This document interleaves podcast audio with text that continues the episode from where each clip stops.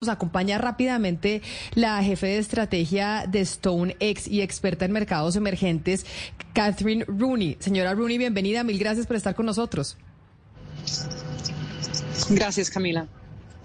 Quería, en estos momentos estamos nosotros con un tema de que sube, baja el dólar y se está fortaleciendo con respecto a la moneda colombiana frente al peso. Sin embargo, entiendo que el fortalecimiento del dólar se está dando a nivel mundial. ¿Por qué se está fortaleciendo el dólar?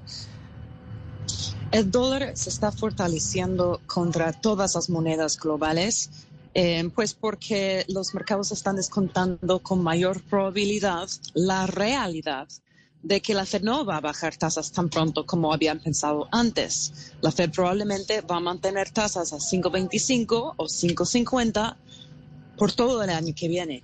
En vez de bajar tasas los 100 puntos básicos que hace un mes los mercados estaban anticipando sé que la Fed en la última reunión monetaria bajó esa expectativa de 100 a 50 básicos de recortes del año pasado, o digo el año que entra, pero lo más probable es de que, es de que la Fed mantiene las tasas quizás por lo largo del año, que va a mantener más interés en las tasas de los tesoros, que es, es el activo sin riesgo, el risk-free asset, a nivel global, manteniendo la demanda para dicho papel.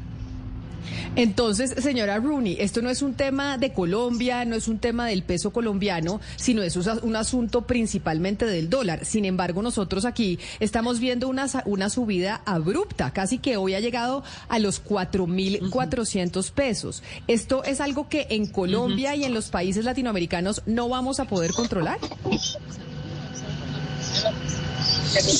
Pues hay otros factores también. Acuérdense que, que, ustedes sabrán mejor que nadie que el peso colombiano es el mejor en términos de retorno en, en las monedas grandes del mundo en lo que vamos del año. El peso había ganado 20% en valor em, em, y, ha, retrocedido, pues precisamente por, por este, estos riesgos por parte de la Fed, pero también porque ha sido la performer, ha sido la moneda con mejor retorno que hemos visto en Latinoamérica y en, los mercados emergentes. Encima de eso, hemos visto un retroceso en el precio del petróleo que influye, influye eh, el valor del peso, eh, digo, el peso colombiano. También el peso mexicano ha bajado bastante, eh, pero yo creo que mucho tiene que ver, para contestarte directo, de lo que hace la Fed.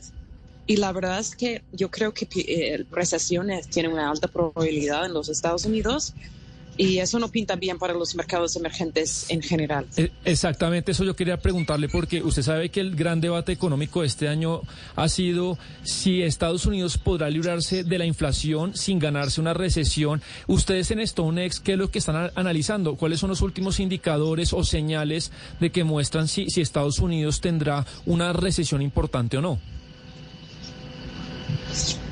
Históricamente es improbable, históricamente, de que suceda en lo que se llama el aterrizaje suave.